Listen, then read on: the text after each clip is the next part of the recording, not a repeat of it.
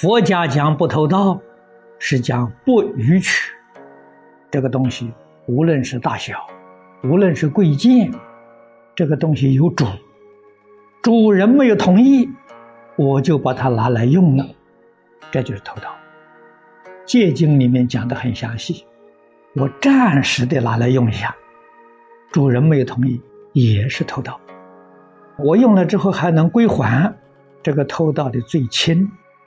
拿来之后不还，据为己有，或者我自己拿去转送给别人，这个偷盗很重，罪业就很重。如果是个人的，这个东西是个人的，结罪对象是一个人，将来要还的，不是就这样了了。佛给我讲这个人与人之间的因缘，四种缘才聚合在一起，报恩报怨。讨债还债，这个理根事通通明白了，才知道啊，人生在世间想占别人便宜，没有这回事情。我了吃了人家亏，上了人家当了，也没这个事情。真的是冤冤相报，丝毫都不爽。戒律这个盗戒最难吃，为什么呢？这个占便宜的习气养成了。你是公家的东西，我们在公家做事，拿公家的信纸、信封来写个信，这都是盗窃。公家用的东西，他办公用的，他不是供你的私人用的。我们顺手牵羊嘛，大家都养成习惯了吧？哪一个不拿公家的信纸、信封写信了？换句话，通通犯了盗窃，犯了自己不知道，以为这个是应该的，其实那是错误的。盗一个人的，你将来还这一个人，这个还比较容易呀，罪比较轻。如果是公共之物，那事情就麻烦了。为什么呢？主人太多了，你将来一个一个还，你要还到哪一辈子？不是你在下一生的啊，这些人的债主通通都聚集齐了，你可以一次呃还了？不是啊，个人有个人的业报。轮回到各个法界，将来你遇到都要还债，决定不能避免的这因果报应的，怎么能不怕？所以公共的物品决定不能偷。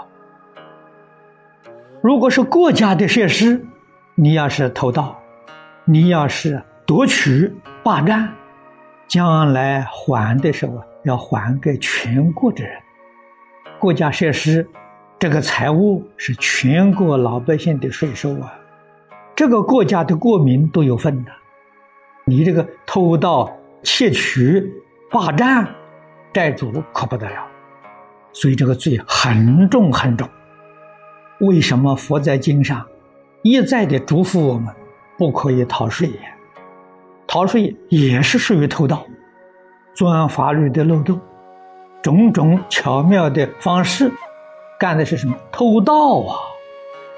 世间这个戒罪惩罚可以说是微不足道，将来在三途的罪报，这个不得了。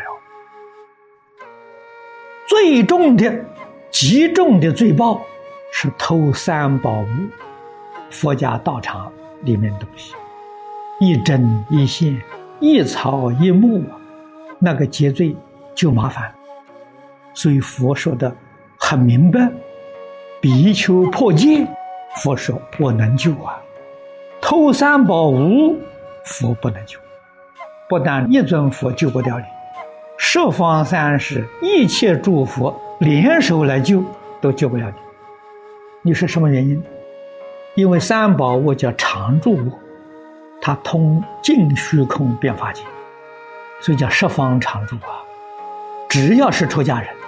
持戒他方，所以它这个范围比国家大。你这一国，中国现在在世界上最大了，十三亿人口。你要偷国家的东西，你要向十三亿人借罪。如果偷三宝物呢，是净虚空变法界所有一切出家的众生，他都有份。这个借罪借不清。倒不仅仅是偷盗啊。如果是限于偷盗，那都是很容易吃的。所以他这个心在这偷心啊，凡是以一切不正当的手段，叫人家不得不送来，不得不献给你的，通通叫盗窃。所以它的范围就非常的广泛，这是我们要晓得，要牢牢的记住。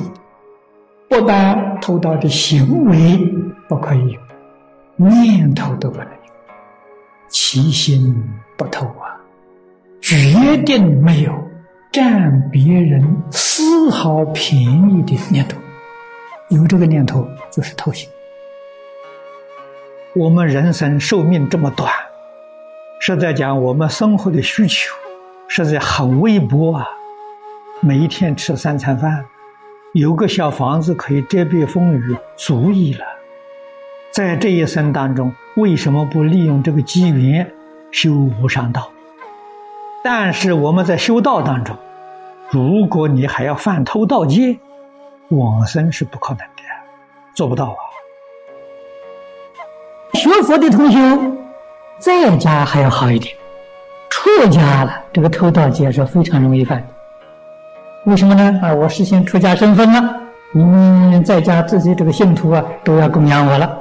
我心不在道上，为着名闻利养，我就是大的欺诈了，偷盗之罪呀。所以这个眼前固然是得来信徒的供养，后果不堪设想。你看看古德所谓：“今生不了道啊，披毛戴角还呐。”还什么还债呀？为什么还债呢？都是算偷盗而来的。所以从这个地方去观察，出家人境界不容易吃。戒是什么？降服自己烦恼的。我吃不偷盗戒，见到这个东西我是很需要、很喜欢的，但是我是不偷盗戒啊。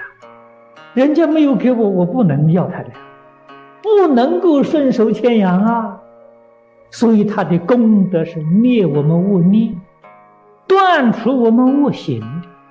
注意要懂这个意思，而不是说那个借条天天念念，半月半月送个戒，我这是戒行都没有缺啊，不是这么回事情，而是要在日常生活当中能做到。《金刚经》告诉我们：“不取于相，如如不动。”这两句话不是把所有戒律全都包括在里头了？你六根接触六尘境界，能不取于相，心地如如不动，你的戒律怎么不圆满呢？早就圆满了。所以学佛决定要守戒律，要持戒，特别是道戒，决定不能够犯。知道三宝门中道戒的罪报是不可思议，而且是佛都不能救的。